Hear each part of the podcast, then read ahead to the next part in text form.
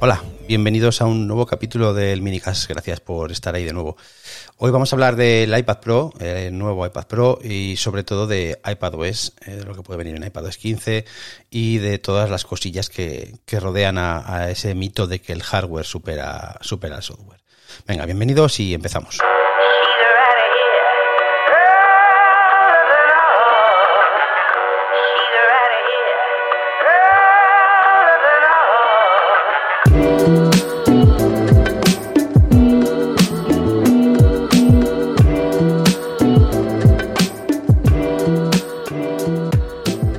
Hablemos del iPad Pro y de iPadOS. El nuevo iPad Pro M1 eh, creo que está claro que es, toda una joya, ¿no? Que ha puesto los dientes largos eh, a, más de uno. Y más aún, creo, a los que ya hemos tocado las nuevas máquinas eh, con M1 y hemos visto cómo rinden, cómo funcionan. Así que igual en este caso los, dientes largos es hasta poco, ¿no? pero claro, es una inversión. interesa un iPad Pro M1 a quien tiene un, un, iPad Pro de tercera o cuarta generación, o sea, 2018, 2020 pues, pues o menos no lo sé. A mí, personalmente, hoy por hoy, con la versión de 2018 de 12.9, que es la que yo utilizo, eh, probablemente no me interesa el M1. A ver, entendedme bien, sí, sí me interesa, me interesa muchísimo, ¿vale? más aún con la maravilla de pantalla que tiene, que es una gozada, y la velocidad de almacenamiento interno, que es más rápido, y todas esas cosillas. Pero creo que no me sale eh, rentable hacer el cambio ahora mismo, al menos de momento, ¿vale? Porque se supone que en la WWDC eh, habrá novedades importantes respecto a iPadOS. Y puede que esas novedades hagan eh, el nuevo iPad Pro M1 eh, más apetecible o incluso necesario. Y ese creo que lo realmente importante respecto a este iPad Pro, pese a todas las novedades de hardware que tiene, que son bastantes, creo que tienen que venir por el software. Y iPadOS tiene que seguir creciendo y lo tiene que hacer de forma que trabajar en él sea más cómodo, más efectivo. El primer paso es, para mí, sin, ninguna duda, archivos. Archivos que desde el principio debería de llamarse Finder, porque es el Finder. Y así unificarían aún más eh, las dos plataformas, aunque solo fuera por nombrar y hacer más entendible la funcionalidad de cada aplicación. Además, eh, la reciente unificación que trajo eh, Big Sur, de iconos, formatos, etcétera, creo que hace que todo sea mucho más igual. Pero aún así, a la, aplicación Archivos, que debería llamarse Finder, insisto, de iPad OS, pues le faltan cosas, le faltan cosas importantes. Sobre todo cuando trabajas con él mucho a diario, hay, son dos o tres cosillas que las, las notas mogollón, te hacen, te hacen falta realmente. Una, y quizás de las más importantes, es la barra de progreso de acciones. Parece una tontería, pero la barra de progreso eh, te ayuda a, a saber si algo está yendo bien, si algo está yendo mal, eh, a, tener las cosas un poquito bajo control. Cuando yo copio 40 gigas y los tengo que pegar en otra carpeta, desde, desde iPadOS, muchas veces, o la mayoría de las veces, el sistema funciona mal. Mal en el sentido de que eh, no sabes si está copiando, si no está copiando, si, si se ha quedado atontado, si el almacenamiento externo está fallando. No tienes ni idea de qué está pasando. Hasta el punto de que hay veces que cancelas la acción no sabes ni cómo, simplemente forzando la salida de la aplicación de archivos y te encuentras con que al volver a la carpeta donde ibas a copiar algo, está ahí.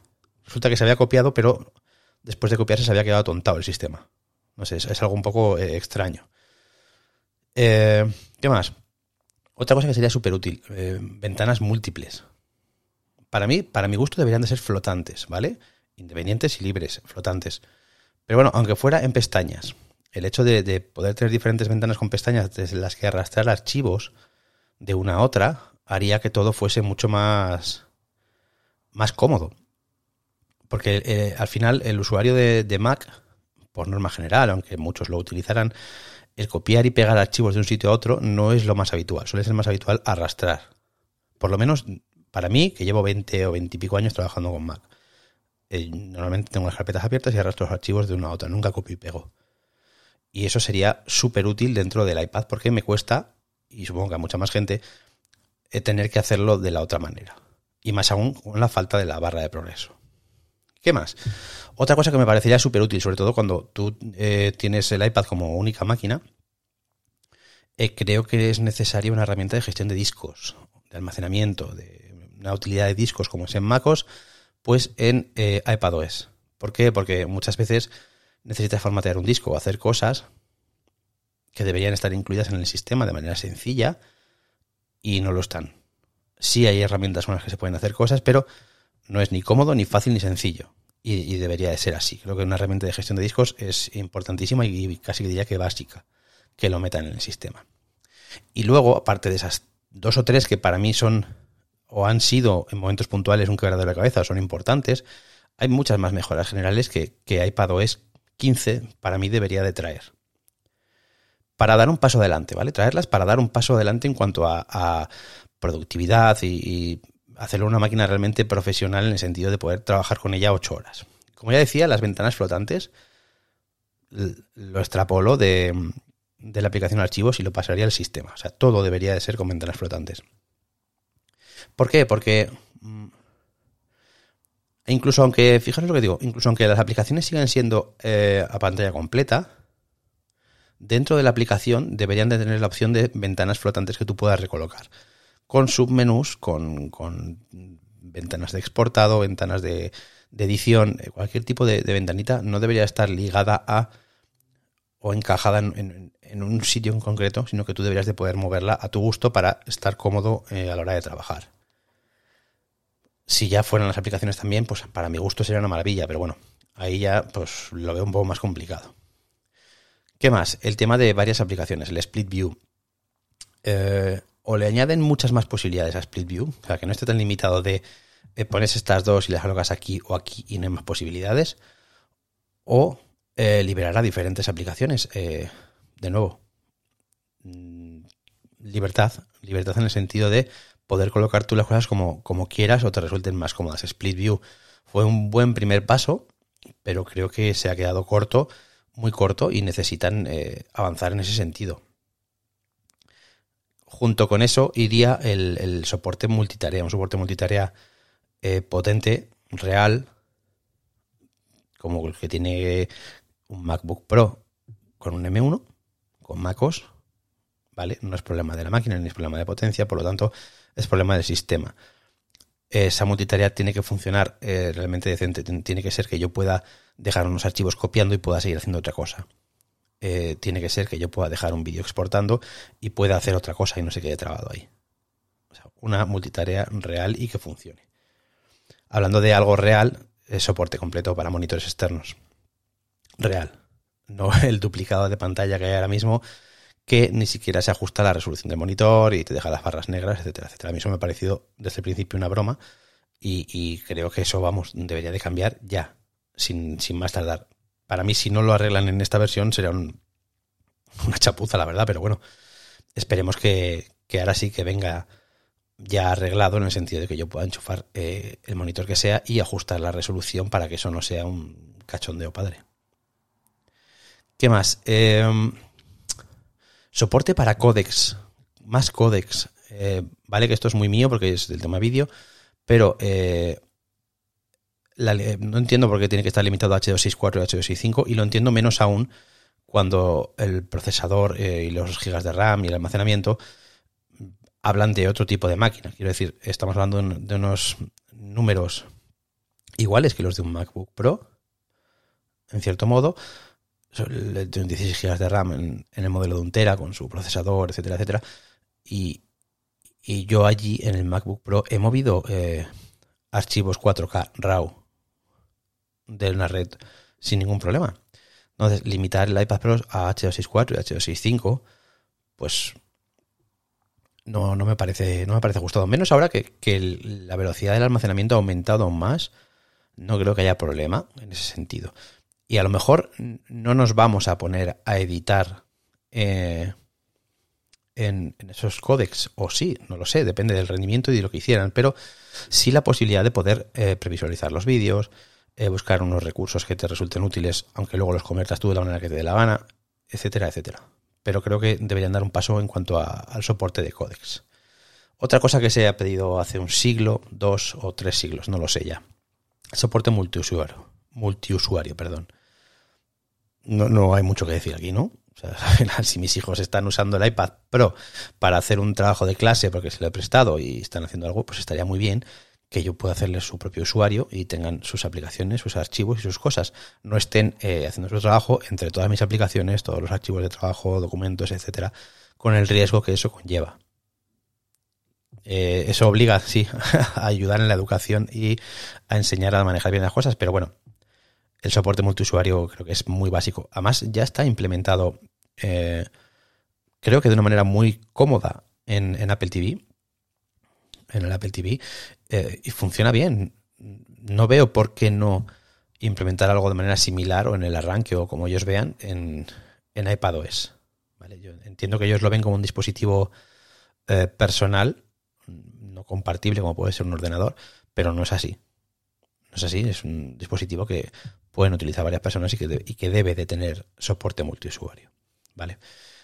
Por último, bueno, por último, otra de las cosas que, a mí me gustaría ver y que, siempre reclamo, ¿no? Que hace mogollón de tiempo y de, versiones y de podcast y de todo que lo digo, es más flexibilidad en el escritorio o en el Springboard. Libertad de, de disposición de iconos de los widgets. Eh, widgets incluso interactivos. Espero que, evolucionen, que no se queden en lo que son ahora mismo, que sean más interactivos y puedan ofrecer más utilidad. Porque no me parece de recibo lo que hicieron el año pasado en cuanto a esa libertad para colocar los widgets en, en iOS y ponerlos como tú quieras. Y en iPadOS no, no, no puedes moverlos, los tienes ahí bloqueados en esa barra y de ahí no se mueven.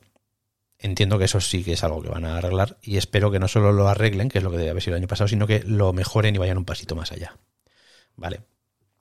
Y además, a más a más, mm, por encima de, estas utilidades que serían del sistema, para mí es importantísimo que Apple eh, lance de una vez aplicaciones, sus aplicaciones Pro en iPadOS. Sobre todo de cara al iPad Pro. Porque al final, si, si tú no lo haces, no sé cómo pretendes animar a otros desarrolladores a hacerlo. Y, eso que han conseguido tiene un gran tirón y la plataforma es, ahora mismo es una maravilla. Tienes Affinity, tienes Adobe, tienes Lumatouch, tienes Procreate, eh, tienes Saper 3D. No sé si conocéis Saper 3D. Es una pasada. Os voy a dejar el enlace en, las notas del capítulo. Es una aplicación de 3D, de CAD principalmente, pero que es maravillosa. Es alucinante cómo se hace 3D en, en esa pantalla con el, con el Apple Pencil. De verdad que es una pasada pasar a verla porque, porque merece la pena.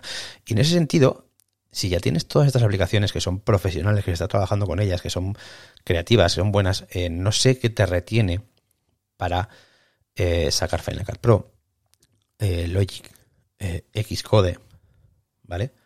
Apple no debería desmerecer su propia plataforma privándola de sus mejores aplicaciones, ¿no? Es que Xcode yo ya conozco unos cuantos desarrolladores que, estarían encantados de poder trabajar en su iPad Pro. A lo mejor no todos los días, todas las horas, pero, pero sí, eh, oye, me voy a tal sitio, voy a seguir trabajando y me le llevo y puedo seguir trabajando con mi proyecto de Xcode y no hay ningún problema. ¿Sabes? entonces, en ese sentido, espero que, que, ya sí que sea la definitiva y empecemos a ver eh, las aplicaciones profesionales de Apple dando el paso. Que a lo mejor no pueden o no quieren sacar Final Cut Pro X completo. Eh, no veo por qué no, pero bueno, yo qué sé, pues, tío, una versión de Final Cut Pro X lo más eh, capaz posible. ¿No? No iMovie. No iMovie. O sea, iMovie. ¿Qué es iMovie? ¿Sabes? No. iMovie no. O sea, iMovie para mi madre para, para alguien que no tiene ningún interés profesional, entre comillas, sobre el tema de edición de vídeo, vale, guay. Se monta ahí dos, tres clips, le pone unas letras y se acabó y muy bonito y fíjate qué guay. Pero no, y movie no vale para nada. Deja de promocionar mi movie en cualquier lado. En un iPad Pro, no. Menos mal que tienen la suerte de que el Luma Touch está haciendo un trabajo eh, alucinante, pero, pero alucinante, no os hacéis a la idea yo, estoy en el grupo de, beta testers desde hace un, año más o menos, o un año y medio, y, es increíble el trabajazo que están haciendo y todo lo que viene, todo lo que está por venir. O sea, Lumatouch es una aplicación que, está creciendo a una velocidad que yo no he visto creo que nunca en una, en una empresa pequeña, porque es una empresa pequeñita. La verdad que es impresionante el trabajo. Y a veces cuando he estado viendo las promos de, de los productos de Apple y del iPad Pro y tal, le dan mucha mucha comba a, a. Lo cual me hace pensar, ¿eh? a veces que me hace pensar en el sentido, pues eh, a lo mejor no van a sacar en ningún momento Final Cut Pro, sino que prefieren seguir empujando y animando a esta gente a, desarrollar su software. No lo sé. También son capaces perfectamente, ya lo sabemos todos, de eh, estar dándote coba y tres días después clavarte un puño en la espalda sacando Final Cut Pro. Pero bueno, ahí ya no, no lo sé. El caso es que creo que Apple debería de dar ese empujón de las aplicaciones profesionales y complementarlo con una cantidad de mejoras de iPadOS, las que he dicho antes y más, que seguro que a mucha gente se le pueden llegar a ocurrir, y lo deben hacer sin tardar mucho, porque el iPad Pro ahora mismo eh, es una joya, es una joya de ordenador, porque ese es un ordenador. Es una máquina con la cual el 90% de la gente puede hacer su trabajo sin ningún problema. Cambiando workflows, maneras de trabajar, eh, cosillas, pero lo pueden hacer todo. ¿Vale? Que no es una máquina barata, está claro, pero es, un lujo de máquina. En definitiva, que este iPad Pro con M1, que sí, que es una joya, que seguro que muchos ya habéis visto las, las reviews y, son buenas, muy buenas, sobre todo pues, esa pantalla que es la joya de la corona para los que trabajamos en temas de audiovisual, que, que de verdad que es que enamora verla y, estoy deseando probarla. ¿eh? Estoy, estoy deseando hincarle el diente. Oye, que a lo mejor alguien en Apple España me está escuchando, escucha este podcast, vete tú a saber. Y, se animan a, a cederme un iPad Pro o contar conmigo cuando haya algo así de, temas de vídeo para hacer una review en profundidad, un vídeo incluso como ya hice del MacBook. Y que yo encantado, ¿eh? Si estáis por ahí, de verdad que yo estoy encantado. Un mensaje directo en Twitter y lo arreglamos enseguida. bueno, el caso es que hay máquina, hay máquina de sobra y lo que hace falta es que iPadOS siga creciendo y lo haga, lo haga con fuerza y dando las herramientas y las posibilidades a los creadores de, explotar esas capacidades del hardware y de, disfrutar de esa máquina tan, tan chula y tan potente que es el, iPad Pro. ¿Qué más? Os cuento, eh, mm, estoy estrenando un Apple Watch. Eh, yo seguro que sabéis, los que escucháis el podcast desde hace suficiente tiempo, que yo despotriqué mucho del, del Apple Watch en su momento hasta que me regalaron uno. me regalaron un Apple Watch 1. Quizá por lo que despotriqué. Dijeron, eh, en realidad seguro que lo quiere y tal. Y me lo regalaron. Y pese a que pensé que no le iba a dar uso, pues poco a poco, pa, pa, pa, cada vez pues una utilidad más, un tal, los anillos que te van picando, te, te, te animan a, esforzarte, a salir a hacer ejercicio, a patinar más, a, a moverte.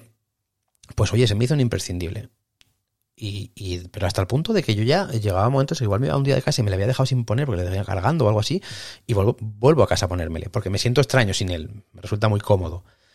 El caso es que después de seis años con, con este, con este Serie 1, eh, pues he tenido que tomar la decisión de cambiar y he cambiado a un Apple Watch SE. Em, ¿Qué por qué? pues, pues, pues, pues, muchas cosas, ¿vale? Em, Pese a que el Series 1 sigue funcionando perfectamente, que es que es alucinante, porque funciona perfectamente, pues creo que ya le ha tocado o me tocaba eh, renovar. Principalmente por el tema de actualizaciones de software. El, Series 1 ya llegó al final de su vida útil en cuanto a compatibilidad de software se refiere. Y en cierto modo me parece lógico, porque seis años a la velocidad en la que se desarrolla todo este mundo de la tecnología y sobre todo estas cosas, eh, pues la maquinita ya es bastante incapaz de las últimas versiones manejarlas con soltura, pues así que finalmente se dio contra el muro con WatchOS 7 y ahí me quedé.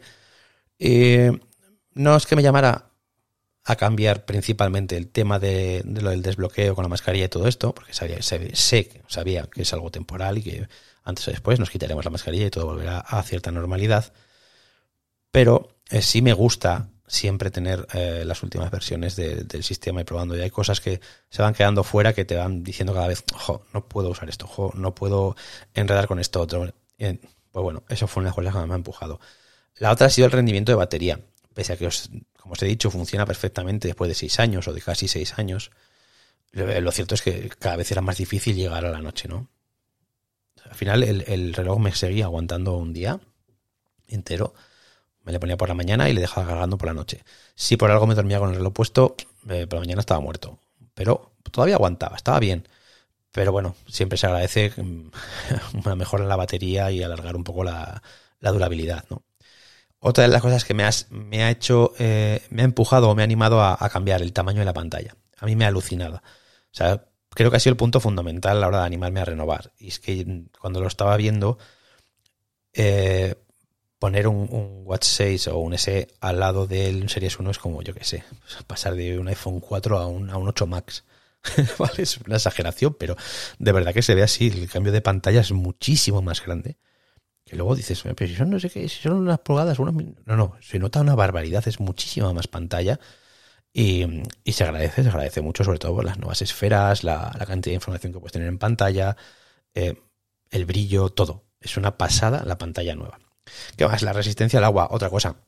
Con el mío jamás me he metido al agua ni le he mojado, más allá de alguna salpicadura, y eso era lo que se supone que resistía. Entonces, para alguien que, vive en la costa, que, siempre estás que si la playa, que se me dio un baño, que si mil cosas, pues ahora mucho más tranquilo en el sentido de que aún no me he bañado ni me he mojado con él porque, oye, siempre queda como ojo de taquicardia, ¿no? Pero bueno, se supone que se puede nadar con él, que mide todo el tema nadando, haciendo surf, etcétera. Eh, por lo tanto, lo probaré, me bañaré con él. Estaré muerto de miedo y, nervioso mirándolo por si acaso, pero, pero lo probaré. Y la última opción, o sea, la última causa para haber hecho este cambio ha sido, evidentemente, la fluidez del sistema. decir, al final el, el Series 1, el pobre, pues cuando tú entrabas al, menú de aplicaciones, pues le costaba, cuando es una aplicación tarda una eternidad, eh, pues ya rindió lo que tenía que rendir y no daba más de sí. Y esto ahora mismo, pues claro, pues estoy en un mundo nuevo. Ahora todo funciona a la primera, es ágil, rápido, las aplicaciones se abren casi instantáneas, es una maravilla. Y eh, os preguntaréis por qué un SE y no un Series 6. Pues bueno, pues muy fácil, porque el precio, eh, está claro, no nos sobran los euros y al final 130 euros de diferencia es lo que había entre este SE que yo me he cogido y el 6, que es el que tiene, eh, digamos, de diferencia el sensor que mide el oxígeno en sangre y la pantalla Always On y el procesador, que se supone que es un S6, creo, y eh, el del S es un S5, que en general, pues me da igual, 130 euros por eso, prefiero ahorrarme 130 euros y el SE para mí tiene todo lo que necesito, que es todo lo que tenía y más. Por lo tanto, el precio eh, para mí principal. Em, ¿Qué más? Eh, el rendimiento de la batería es algo de lo que más me tiene alucinado. Por ejemplo, ahora mismo le tengo al 62% y eh, me lo puse ayer por la mañana. O sea, lleva un día completo, la noche y todo el día de hoy. Y ha gastado un 47% de batería, lo cual me parece espectacular. Espectacular en el sentido como siempre llevo un cargador en la mochila al final de la costumbre del otro, pero cuando está en algún momento fuera y me hacía falta cargar, pues tener esta duración de batería me parece que de locos. Eso, y la maravilla de pantalla, pues oye, me ha animado además a enredar más con las watch faces y he descubierto un mogollón de cosas.